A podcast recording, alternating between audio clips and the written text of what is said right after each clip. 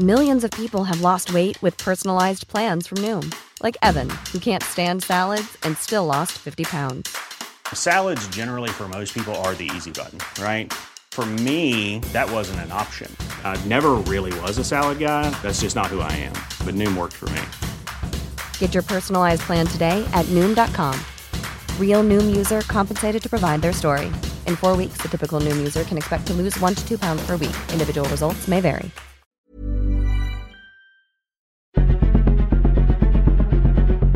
Exploremos las razones detrás de la desigualdad y la impunidad en nuestra sociedad. Contaremos casos y los explicaremos. Presentaremos aquellas historias que interesan a la gente. Esto es La Injusticia de la Justicia con Ricardo Rafael, Periodismo Judicial.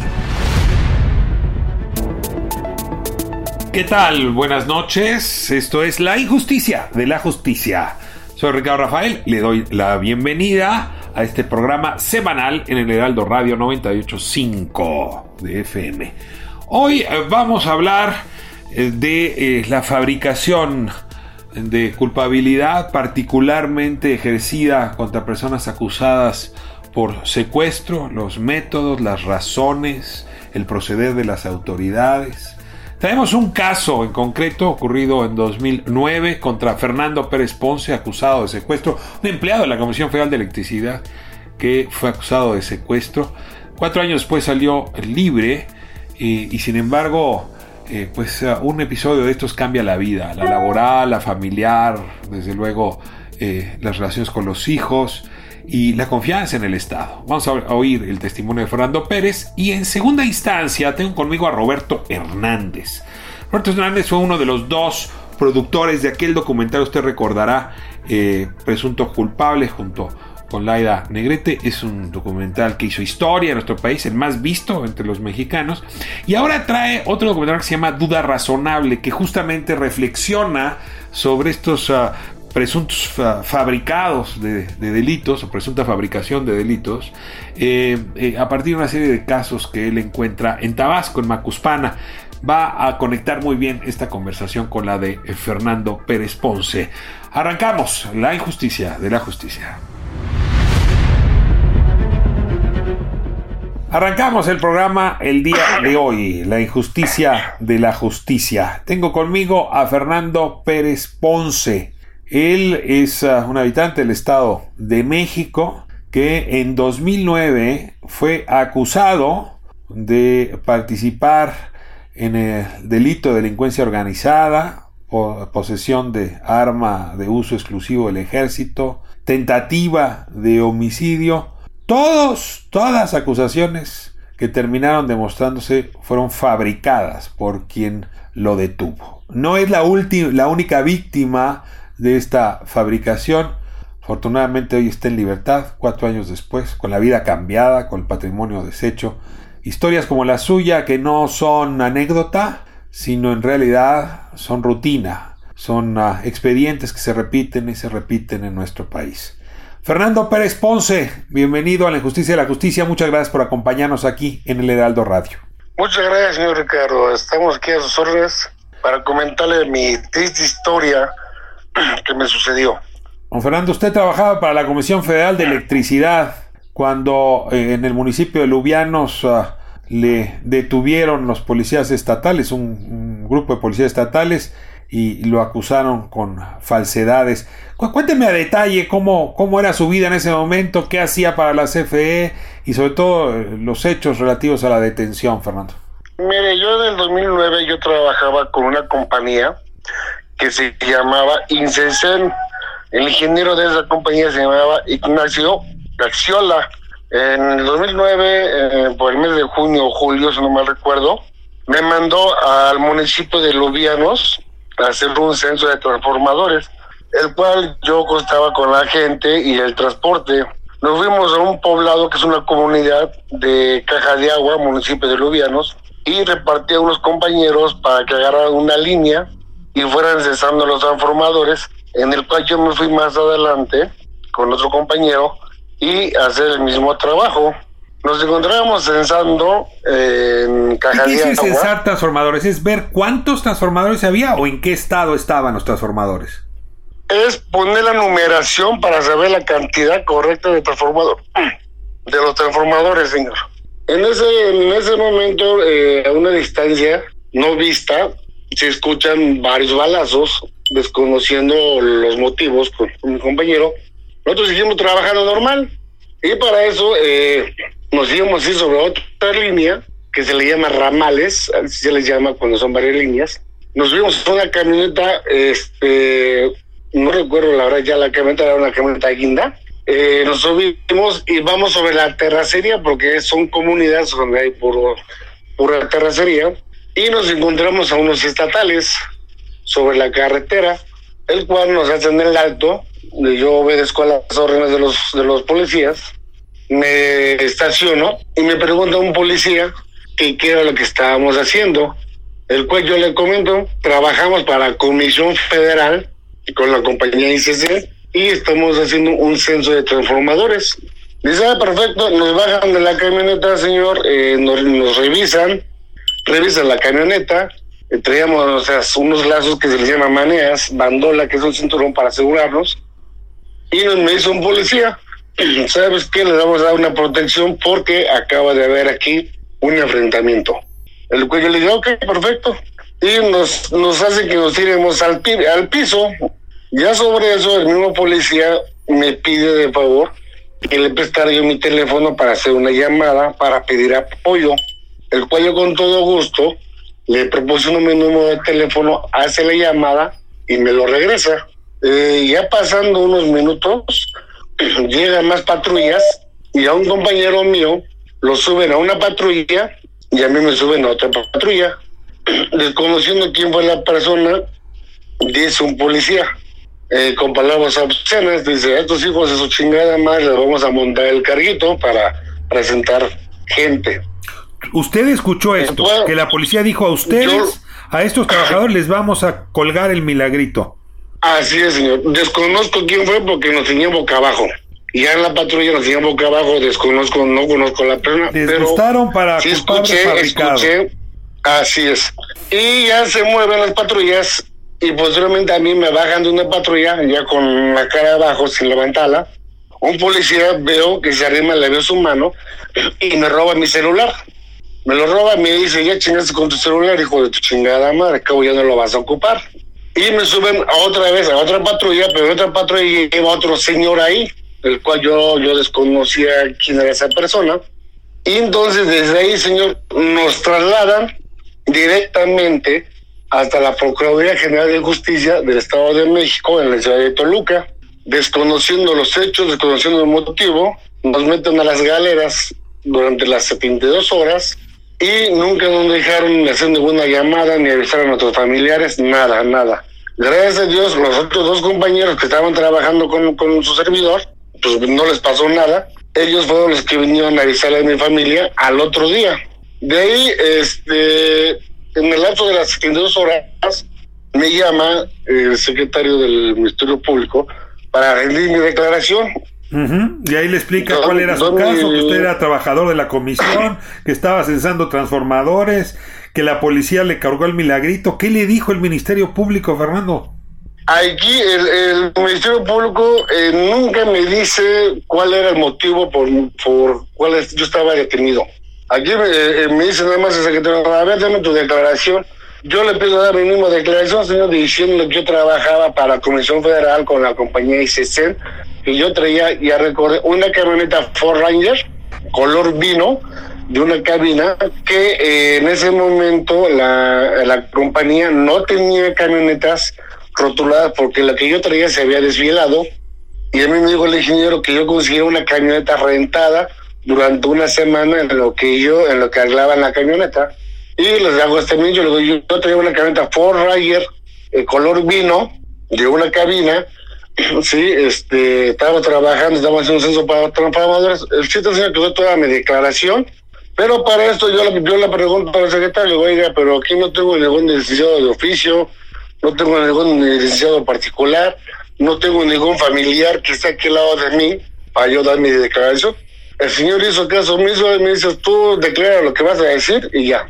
Declaro lo que yo digo, señor. Al momento que termino mi declaración, saca la hoja y me dice, firma algo. Pues déjame leerla, no déjame ver qué dice mi, mi declaración. Si tú, tú firmas, deja de estar molestando.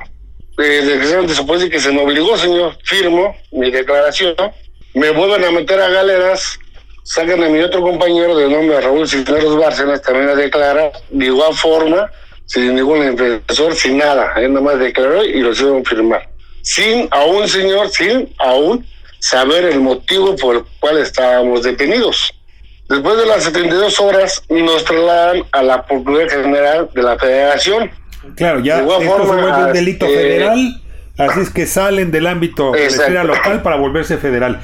Estamos hablando con Fernando Pérez, estamos hablando con Fernando Pérez Ponce, quien fue pues falsamente acusado de delincuencia organizada, posesión de arma del uso exclusivo del ejército y tentativa de homicidio en el 2009 por la, eh, por la policía estatal. Nos está contando su caso y ah, dándole seguimiento a esta narrativa.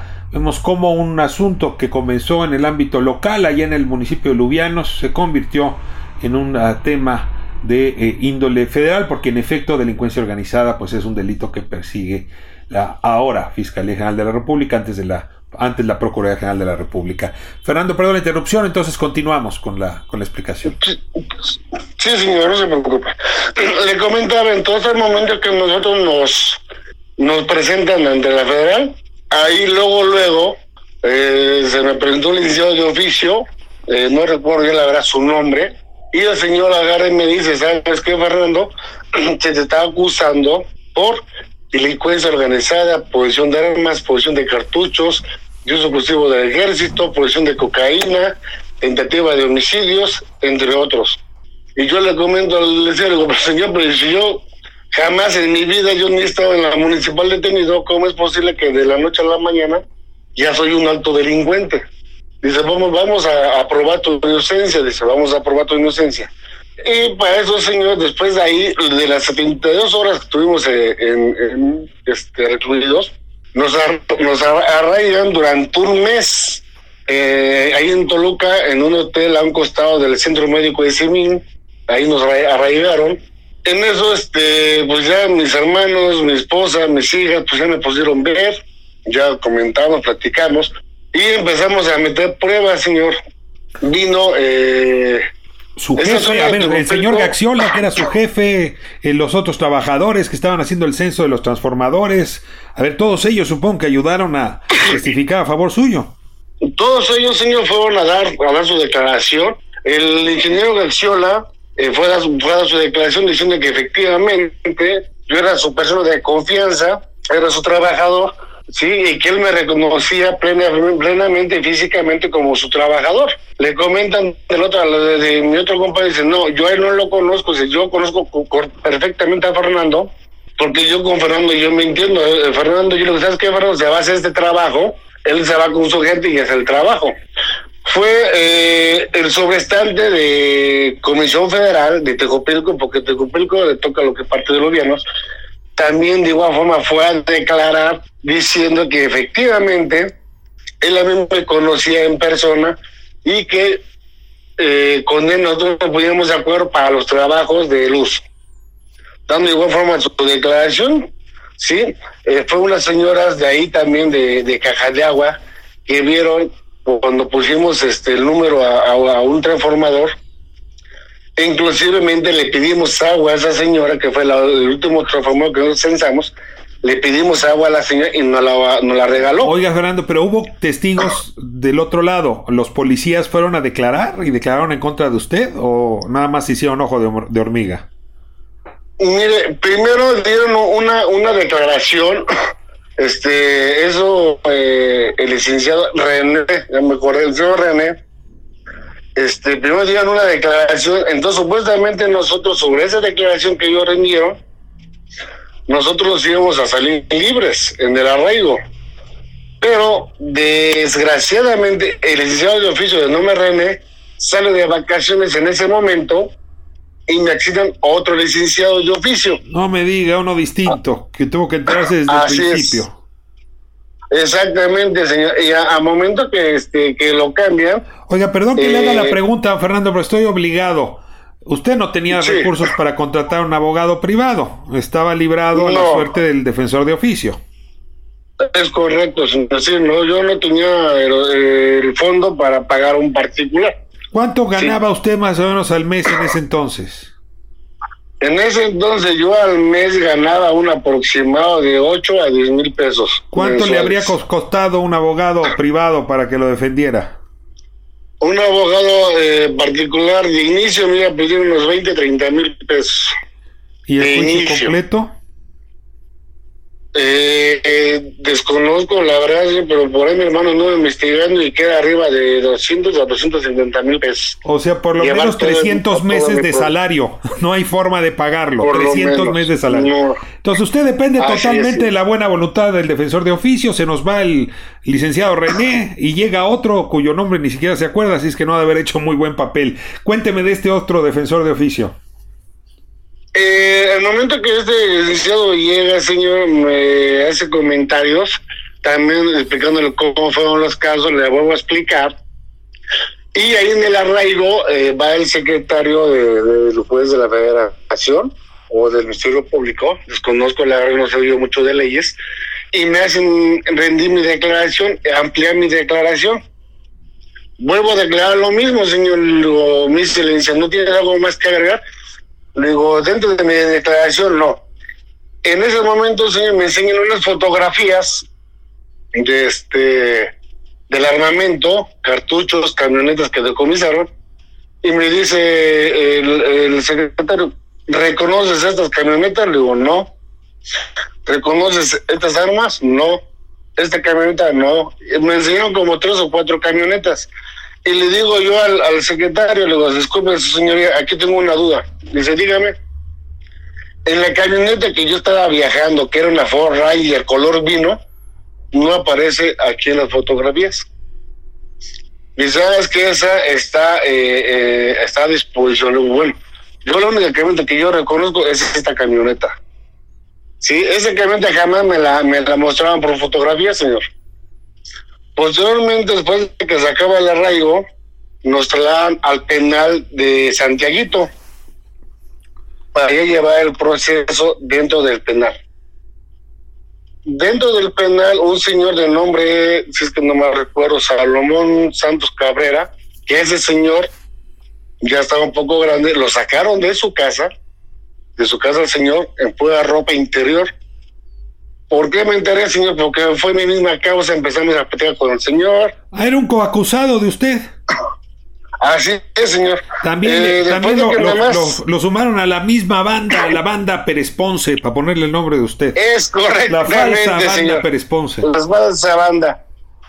Después de que nada más nos agarraron a, mi, a mi compañía de trabajo y a su servidor, ya dentro del arraigo, dentro del penal, ya nada más éramos dos, éramos nueve. Ah, muy bien. Éramos nueve personas de que esas nueve yo únicamente pues nada más. ¿Y usted no conocía a las otras siete?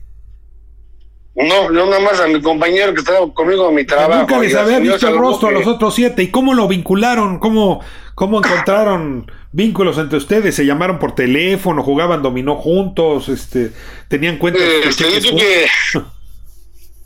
que... que jugábamos el señor, como dicen por ahí así los jóvenes. ¿Cómo? Este jugábamos el pre-Pfizer, como dicen por ahí los jóvenes, ahí sí que yo los conocí. No, yo a esa persona las conocí, señor, empezamos a platicar, eh, porque me, me comentaba que yo qué, no, pues digo, yo no, tengo nada que ver. Y esa persona pues, tampoco, o sea que nunca, nunca nos conocimos fuera. Nos conocimos ya dentro cuando nos íbamos a audiencias. ¿Y alguno de ellos había participado en algún crimen de este tipo, de secuestro? Eh, yo desconozco, señor, la verdad, ¿por qué? Porque yo, eh, yo para mí me entró en duda, porque también otras personas también los acusaban por lo mismo. Pero yo dije, si yo que soy inocente, también ellos lo están acusando por lo mismo, ah. pues yo la verdad, yo sí tengo dudas, o sea, yo siento que también soy inocente. forma de pensar. Voy, voy a tener que ir cerrando la conversación. Usted tardó cuatro años, cuatro años en que finalmente volviera a encontrar la libertad. Si le meto un poco de velocidad a la, a la historia, cuénteme, ¿Cómo logró usted salir? Porque pues hay mucha gente que se queda para toda la vida. Y de una vez le pregunto, ¿y cómo es la vida después de haber estado cuatro años encerrado acusado de tanto delito tan gordo? Mire, señor, se lo explico rápido, eh, rapidito. La camioneta que, este, que, la que a mí me bajaron, la que yo traía manejando, se hizo un, un, este, una reconstrucción de hechos y la camioneta se encontraba allá abandonada exactamente como ya la dejé. La camioneta nunca la presentaron, aventaban las llaves. Hubo testigos de personas de ahí. Eh, cuando yo cierro mi proceso o cerramos el proceso, eh, la este, notificadora nos da la sentencia que estábamos sentenciados a 10 años, 11 meses, 15 días, mostrando todas las pruebas y aún así nos sentenciaron. Eh, yo con la fe de Dios, Señor, todavía meto, metemos la, la, la apelación. Eso fue, es que no me equivoco, en noviembre metemos la apelación. Y en enero, en enero del 2013, le doy gracias a Dios, nos da, por medio de los magistrados, nos dan nuestra libertad absolutoria, mm. ya que ellos informan que no nos encuentran eh, pruebas suficientes para que nosotros compurgamos una sentencia. Se deja ver si entiendo bien. Lo acusó la Policía Estatal, el Ministerio Público fue cómplice, la Defensoría de Oficio no hizo su trabajo, el juez de primera instancia lo sentenció a 10 años y fue hasta la última aduana, la del tribunal, que finalmente revisan el caso y dicen, disculpe usted, lo mantuvimos cuatro años aquí encerrado, pero ya puede salir. Así fue la cosa. Así fue la cosa, señor, exactamente. Eh, fue un viernes de enero, no recuerdo la fecha exacta, señor, fue un viernes, a las 7 de la noche nos notifican nuestra libertad. Y para colmo de malas, que yo tengo, que yo sepa un poquito, yo puedo estar un preso hasta las 12 de la noche. Mm. Ah, pues todavía con la bendición de Dios, señor, no me dejaron salir hasta el día sábado a las 8 de la mañana. Oiga, y cuénteme, porque me quedan un par de minutos, ¿cómo le cambió la vida? O sea, ¿cómo le cambió el trabajo? ¿Cómo le cambió la relación con la familia, con las hijas? Cuatro años en la cárcel, que pesara una cuestión tan grave. ¿Cómo cambia la vida un acto así de arbitrario sobre uno, Fernando? Pues cambia muy feo, señor. La verdad que cambia muy feo. Una de mis hijas lleva a la secundaria. Mi hija tuvo que dejar la escuela para ponerse a trabajar, ayudar a su mamá. Eh, yo todavía tenía un niño pequeño eh, mi hijo iba todavía en la primaria, mi hija tuvo que dejar de, estudiar y buscar trabajo en limpieza, mi esposa también tuvo que, que vender las poquitas cositas que con gran, gran logro, señor, durante tantos años habíamos logrado y para que por unas personas desgraciadas, con perdón de la palabra, tuvo mi esposa que venderlos, que malbaratarlos. ¿Para qué? Para que ella me pudiera irme a visitar los fines de semana, o ir a ver cómo iba mi caso, y en fin, un montón de cosas, señor. Eh, de hecho, yo la verdad, yo cuando salí yo quería meter una demanda de reparación de daños, sí, pero desgraciadamente todos los licenciados ya saben que es el anticipo para llevar el proceso, bueno, la verdad pues no, no, tenía yo los medios y me tuve que, que reservar. En relación aquí, aquí en mi pueblo, usted conoce muy bien este pueblo, y la gente eh, durante un buen tiempo me tuvo señalado como un delincuente. La gente ya no me confiaba mucho, la gente no me daba trabajo tan fácilmente, porque me decían que tú fuiste de, tal delincuencia, tú estuviste en la cárcel, eh, yo tengo mis hijos, no sé si le va a decir. O sea, me discriminaron, señor, por todos lados. En verdad, sí, sí, eh, aún así, yo, usted sabe en qué trabajo ahorita por medio de un, de un primo mío, que fue el que me echó la mano, pero si yo quisiera salirme a buscar otro trabajo, siento que ya no me lo dan. ¿Por qué? Porque todavía están con la discriminación de que pues, yo estuve en la casa, soy un expresidiario, gente que habla o piensa si se ve la realidad, cómo fueron las cosas. Fernando, no sabe cuánto le agradezco que comparta con la audiencia de la injusticia y la justicia aquí en 98.5 El Heraldo Radio su testimonio. Eh, es, doloroso, es complicado, es difícil de entender. ¿Qué motivos ¿no? Eh, llevan a que funcionarios como los que usted escribió destruyan la vida así de una persona y diríamos no de una, sino de cientos y quizá de miles? Fernando, un abrazo muy fuerte, muy afectuoso y le agradezco mucho la, honestidad de esta conversación. Y celebramos sus 12 años de libertad ahora y el que se haya vuelto a poner en pie. Le, abrazo muy fuerte, Fernando. Igualmente, señor, que tenga buen día y bendiciones. Buenas noches.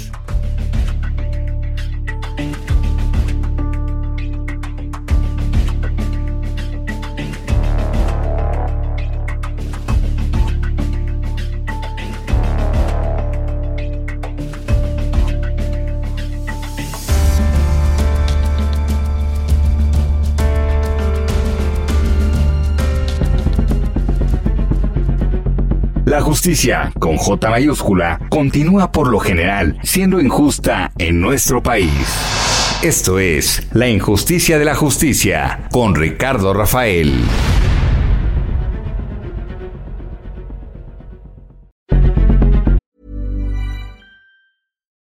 Millions of people have lost weight with personalized plans from Noom, like Evan, who can't stand salads and still lost 50 pounds. Salads, generally, for most people, are the easy button, right? For me, that wasn't an option. I never really was a salad guy. That's just not who I am. But Noom worked for me. Get your personalized plan today at Noom.com. Real Noom user compensated to provide their story. In four weeks, the typical Noom user can expect to lose one to two pounds per week. Individual results may vary.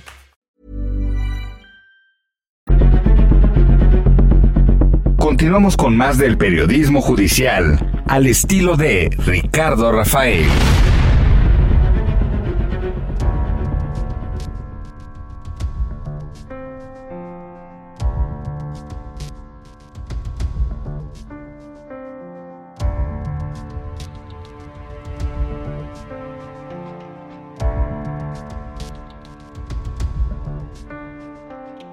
Estamos de vuelta en la injusticia, la justicia, 98.5 del Heraldo Radio, este programa dedicado pues a explorar las fallas de un sistema que tendría que igualarnos en tanto que ciudadanas, que ciudadanos.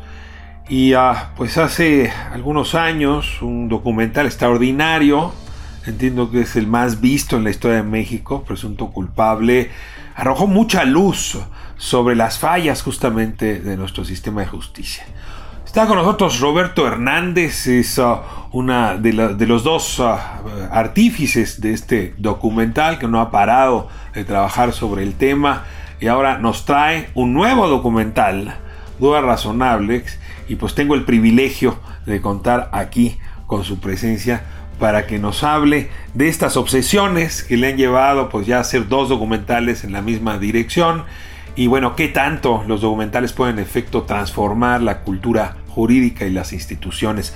Roberto, me da muchísimo gusto que nos acompañes aquí en La Injusticia de la Justicia. Muchas gracias por invitarme, Ricardo. Pues uh, comenzamos con Presunta Culpable. Creo que eh, hay un antes y un después, eh, entre otras virtudes de este documental, un antes y un después en, el, en la narrativa de la prensa. Yo te quiero contar que yo era subdirector del periódico El Universal cuando apareció este documental y recuerdo muy bien que hasta antes de presunto culpable no se utilizaba eh, el término, ¿no? inmediatamente se juzgaba, se hablaba de secuestradores cuando ni siquiera había orden de aprehensión contra ellos, ¿no? Se hablaba de eh, ladrones, se hablaba de asesinos, sin, eh, digamos, anteceder el término con la palabra presunto. Y ese documental transformó la cultura, por lo menos en los medios de comunicación y creo que más allá. Yo te ruego un poco que hagas ah, una reflexión sobre los antecedentes de presunto culpable y cómo eh, pues este documental cambió tu vida y eh, digamos calibró tu enfoque para seguir dando estas batallas, Roberto. Ay, pues es una pregunta muy grande. Yo, em, eh, em, empecé realmente como profesor de, de Derecho y como investigador en el CIDE, en el Centro de Investigación y Ciencias Económicas, y parte de mis frustraciones las canalicé al, cine. Era, era difícil comunicar temas de, derecho, temas jurídicos, eh, difícil interesar a la gente en ellos y difícil interesar a, legisladores y a quienes hacen políticas públicas en México para, para corregir algunos de los problemas que estábamos viendo.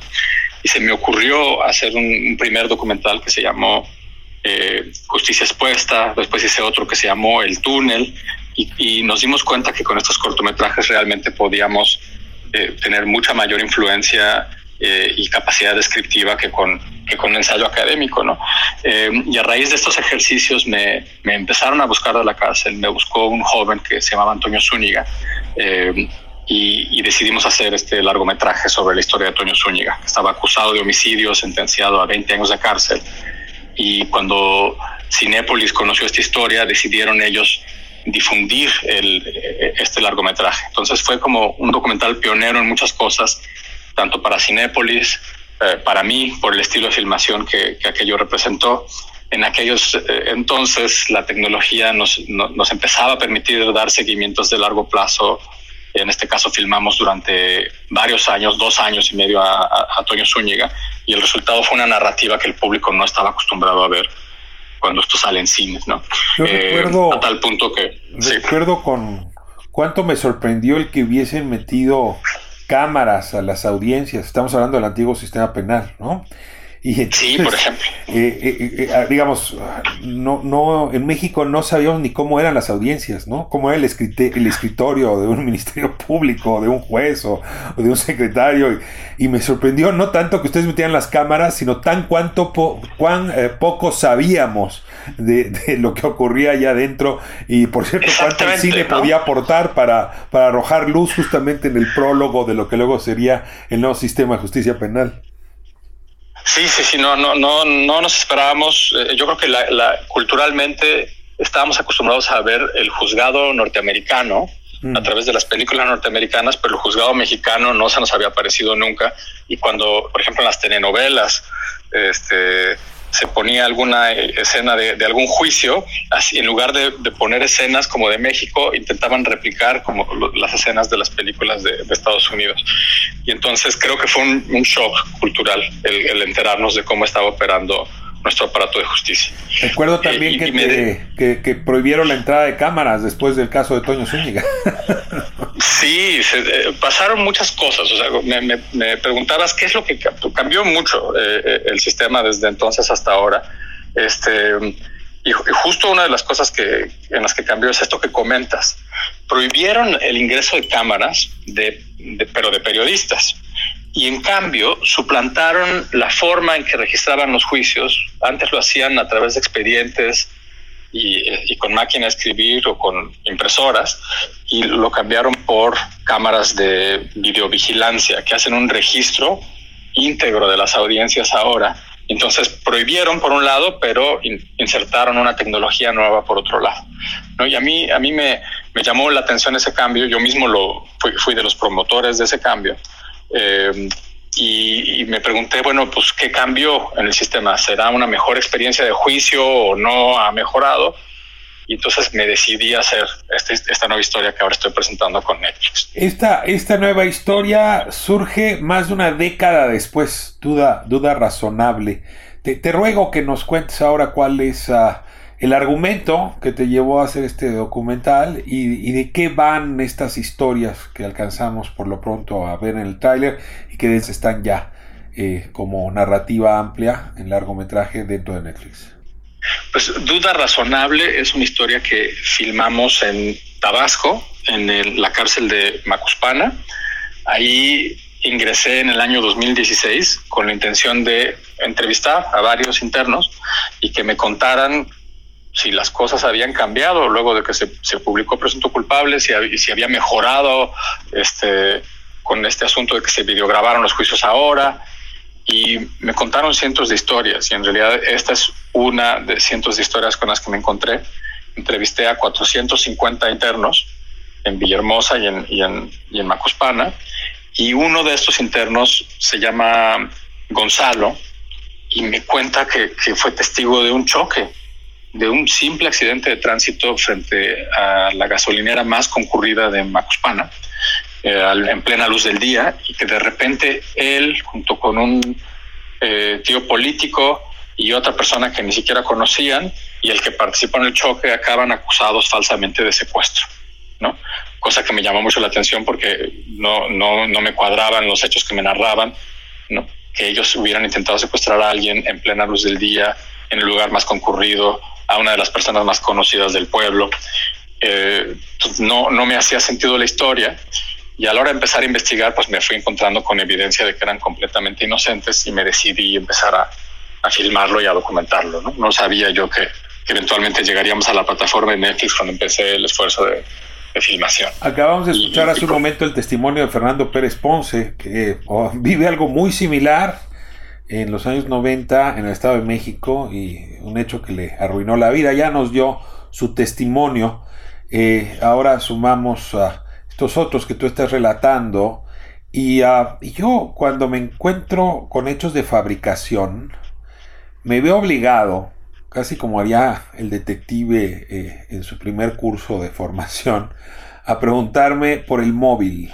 ¿Por qué la autoridad tendría motivos para fabricar, por ejemplo, un delito de secuestro eh, o cualquier otro como eh, tener verse obligada a sembrar drogas o sembrar armas para fabricar acusaciones ah, contra personas que en principio serían inocentes y por cierto al final del túnel también.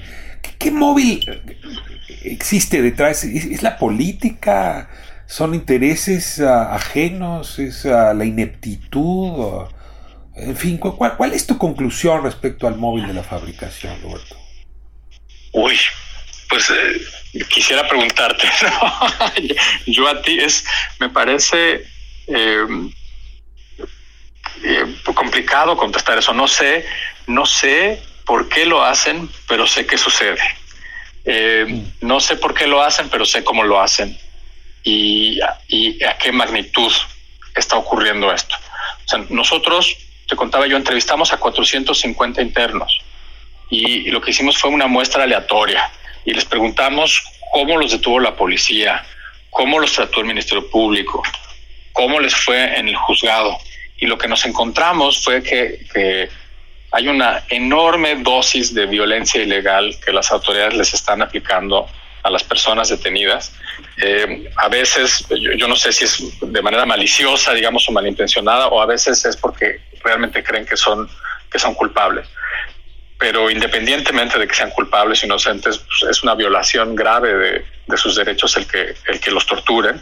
Nos encontramos con, con que la gran mayoría de ellos son torturados, a la gran mayoría de ellos les, les fabrican la, evidencia, se alteran los reportes, eh, en fin, o sea, es, es una maquinaria que, que pareciera que no está dispuesta a mirar críticamente la, los datos de prueba que tienen y están dispuestos a, fabricarles el delito.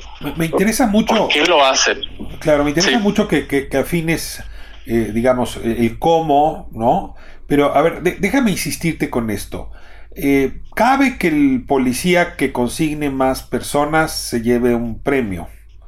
Cabe también que eh, los políticos están muy presionados por la sociedad y los medios y entonces tienen que producir historias creíbles de su eficiencia y entonces no les importa destruir la vida de gente inocente.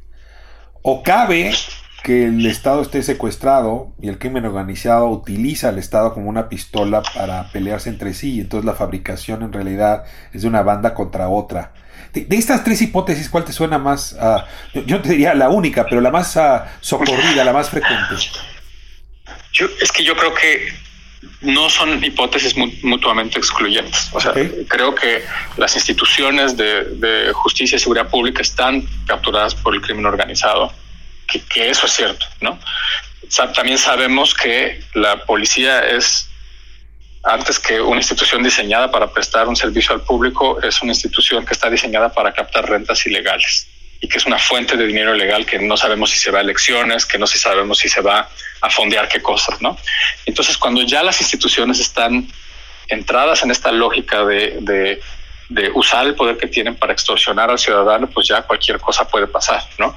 Y si tú estás viendo que, em, que te extraen una renta de, qué sé yo, 50 pesos o 100 pesos o 200 pesos porque eh, cometiste una infracción de tránsito, eh, ¿no? Esta lógica no, no se frena en la policía de tránsito, sino que ocurre también con la policía investigadora y ahí cambias la infracción de tránsito por eh, cualquier otra cosa, por la, prueba, por convertir, como una vez me dijeron en una agencia del Ministerio Público, por convertir eh, cocaína en bicarbonato de sodio, ¿no? Que cuesta 800 pesos convertir cocaína en bicarbonato de sodio.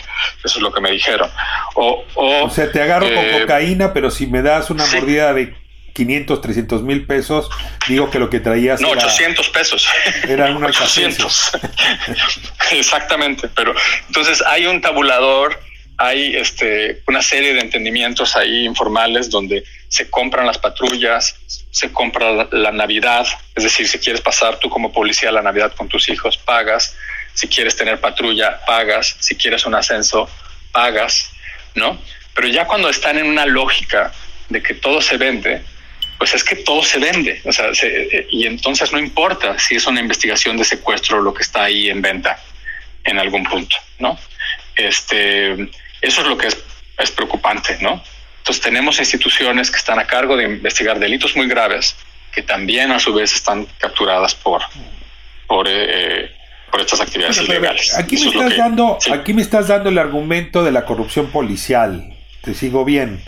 Pero luego, pues tienes una primera aduana o una segunda aduana, el Ministerio Público, ¿no? Que tendría que decirle al policía, oiga, lo que usted me está trayendo son pamplinas, esto, esto no prospera. O luego tendríamos la posibilidad de que un juez, ¿no? Revisar el caso y dijera, oiga, pues aquí hay fabricación evidente, aquí está la tortura, ¿no? Aquí reclasificaron el delito, eh, modificaron la evidencia. Es los sistemas tienen aduanas, el nuestro también. ¿Cómo te explicas que las otras dos aduanas también fallen a la hora de combatir la fabricación o encubran o incluso sean cómplices de la fabricación? Difícil es de entenderlo, ¿no? O sea, porque esperaríamos que, sobre todo, o sea, yo, creo que el, Ministerio Público y la policía los pongo en, en, el mismo casillero. De alguna manera operan fuera de cualquier clase de escrutinio.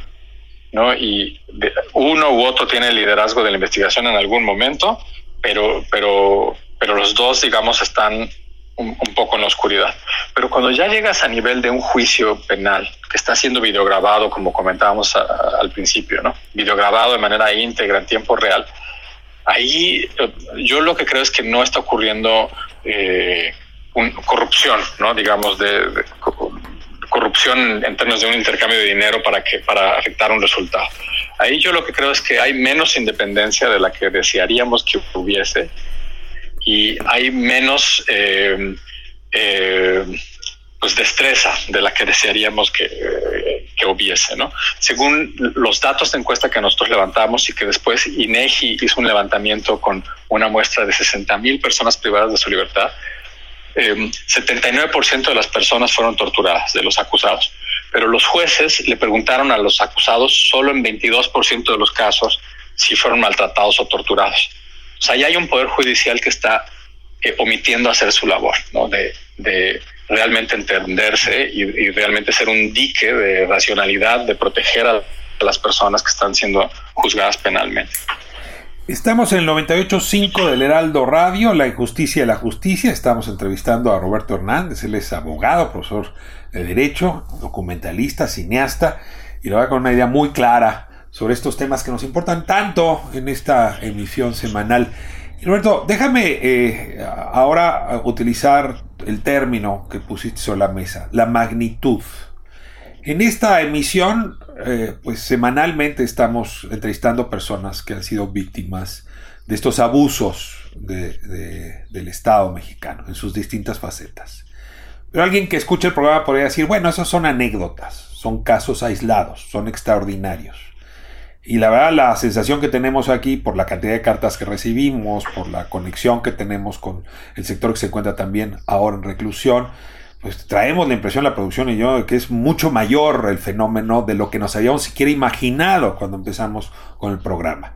Y tú hiciste, es la, es la mayoría, es una magnitud muy alta la que observamos de individuos que están hoy en reclusión que han padecido toda suerte de violaciones a sus derechos y muy probablemente violación a su, a su derecho y a su inocencia misma. Te, ruego un poco que me des cifras para, para salirnos del tema anecdótico, de los casos aislados y poder poner estadística en la conversación. Pues las cifras que tengo son de, fuente muy confiable. INEGI eh, entró a encuestar en cárceles en, a fines del año 2006, perdón, 2016 y del año y principios del 2017 y generaron una encuesta que yo creo que es la más grande en su clase en términos de muestra en el mundo. Es una encuesta que te decía yo tiene una muestra de casi 60 mil personas, si no es que 60 mil personas privadas de su libertad. Es representativa estadísticamente uh, a nivel estatal e incluso a nivel de algunos centros penitenciarios. Se les preguntó toda clase de cosas a los internos. Es un cuestionario robusto, eh, largo, bien pensado. Tuve que ver con, con como muchos otros colegas en, en en las preguntas que se, que se formularon ahí. Y lo que, lo que encontró yo analicé esos datos junto con Juan Salgado y mi colega Laura Aquino en World Justice Project, es que 79% de las personas que están hoy en las cárceles en México, que estaban entonces en las cárceles en México, habían sido torturadas o maltratadas. Y no se les preguntó, así digamos, eh, oiga, ¿fue usted torturado? No, se les preguntaron aproximadamente 28, 26 formas de, de tortura y maltrato.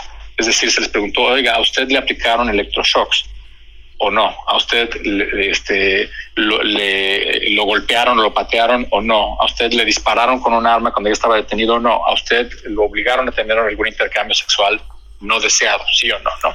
En fin, entonces, esto, pues hay una aritmética y logramos llegar a esta cifra de que la gran mayoría de las personas son torturadas o maltratadas. Pero luego pasa algo que es que es un tanto más dramático o, peor que los datos nos describen, y es que los niveles de tortura, maltrato, varían en función de de qué delito estás acusado. Por ejemplo, quienes están acusados de secuestro ya no es el 79% quienes te dicen que los torturaron, sino el 96% a nivel nacional. Y en Tabasco la situación empeora un poco y la cifra llega a ser el 97, 98% de personas que dicen que si son acusadas de secuestro, los torturaron. La tortura también varía en función de, pues, quién te detuvo. Si te detuvo el ejército, tus probabilidades de ser torturado se elevan significativamente. Si te detuvo la Marina, tus probabilidades de ser torturado crecen aún más todavía que si te detuvo el ejército. Y en cambio, si te detuvo la policía municipal, pues descienden un tanto como al 66%, ¿no? Pero todas las autoridades en general pues están torturando o maltratando a quienes detienen. A veces yo creo que no tienen ni siquiera conciencia de ello porque cuando los entrevistas a los policías y tal, te dicen, no, yo no lo torturé, pero le puse una bolsa de plástico en la cabeza, ¿no? Y entonces, este, como, como, que, como que uno se da cuenta que hay, un, que hay un tema ahí de una falta de entendimiento de qué es torturar y qué no es torturar, pero de qué está ocurriendo esto está ocurriendo, ¿no? Y las instituciones de justicia, los jueces, no creo yo que tengan claro que esto está sucediendo y qué es lo que tienen que hacer ante la magnitud del, del problema que estamos enfrentando. 79% de las personas que se encuentran en reclusión en México habrían sido torturadas o maltratadas física o psicológicamente. Es un dato serio y además aquí anotamos la posibilidad de dedicarle un programa justamente a esta encuesta, a ver si tenemos alguna actualización. Roberto, cierro la entrevista pidiéndote que hagas un anuncio comercial. Hace un par de días arranca en Netflix eh, Duda Razonable. Si te ruego que invites a nuestra audiencia pues para que acceda a ella, historia... dónde, cómo, cuándo, etcétera. Eh, pues es muy sencillo, solamente hay que sumarse a la plataforma de Netflix, subirse a la plataforma de Netflix y ahí lo pueden encontrar se llama Duda Razonable, historia de dos secuestros. Da seguimiento en un estilo similar a Presunto Culpable a cómo cuatro personas fueron falsamente acusadas de un secuestro a partir de un simple accidente menor de tránsito y eh, lo seguimos a lo largo de varios años en sus esfuerzos por recuperar su libertad. Creemos que es una historia que es, que es muy potente, eh, filmada, como les decía yo, en, en Macuspana, en Tabasco y espero que, pues, que sea bien recibida, espero que, que, ayude como herramienta de reflexión para que, para que veamos lo que nos falta por recorrer y que nos conmovamos con las historias de, de personas que han perdido su libertad a partir de, de un sistema de justicia que tenemos que cambiar con urgencia. Tiene usted buen tino para cambiar la sociedad donde vive, así es que estoy seguro que tendrá éxito. Roberto Hernández, muchísimas gracias por acompañarnos, te abrazo muy fuerte y ojalá y pueda ser cliente frecuente de este espacio. Nos cae muy bien tu voz cuando hablamos de estos temas. Muchas gracias. Nuestra audiencia lo agradece. Hasta la próxima, Roberto. Gracias, hasta la próxima.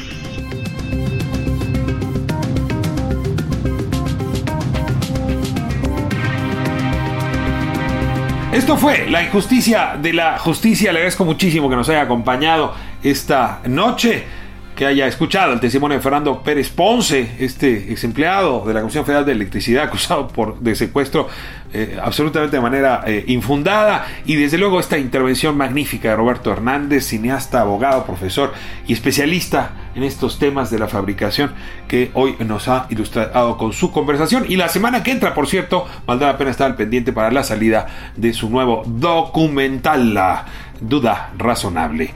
Nos escuchamos, nos atendemos aquí en 98.5 Lealdo Radio, próximo jueves, 9 de la noche.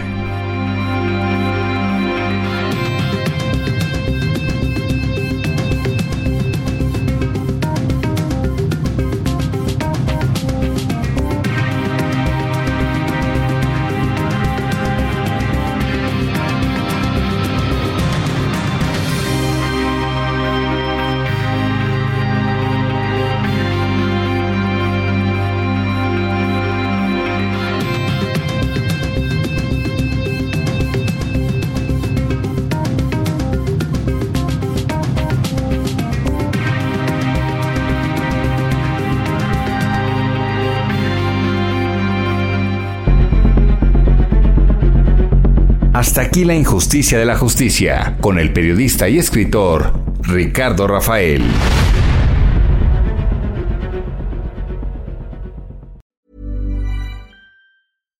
Get a chiseled look in the jawline? Sculpt and shape your jawline with added volume from Juvederm Volux XC. Juvederm Volux XC is an injectable gel specifically designed to be robust enough to improve moderate to severe loss of jawline definition. And it is the first and only hyaluronic acid filler approved for the jawline. Add volume to your jawline for a chiseled look with Juvederm Volux XC. For important safety information and to find a licensed specialist, visit juvederm.com. That's J U V E D E R M.com. Not for people with severe allergic reactions, allergies to lidocaine, or the proteins used in Juvederm. Common side effects include injection site redness, swelling, pain, tenderness, firmness, lumps, bumps, bruising, discoloration, or itching. There's a risk of unintentional injection into a blood vessel, which can cause vision abnormalities, blindness, stroke, temporary scabs, or scarring. Talk to a licensed specialist to find out if it's right for you. Visit juvederm.com. That's J U V E D E R M.com.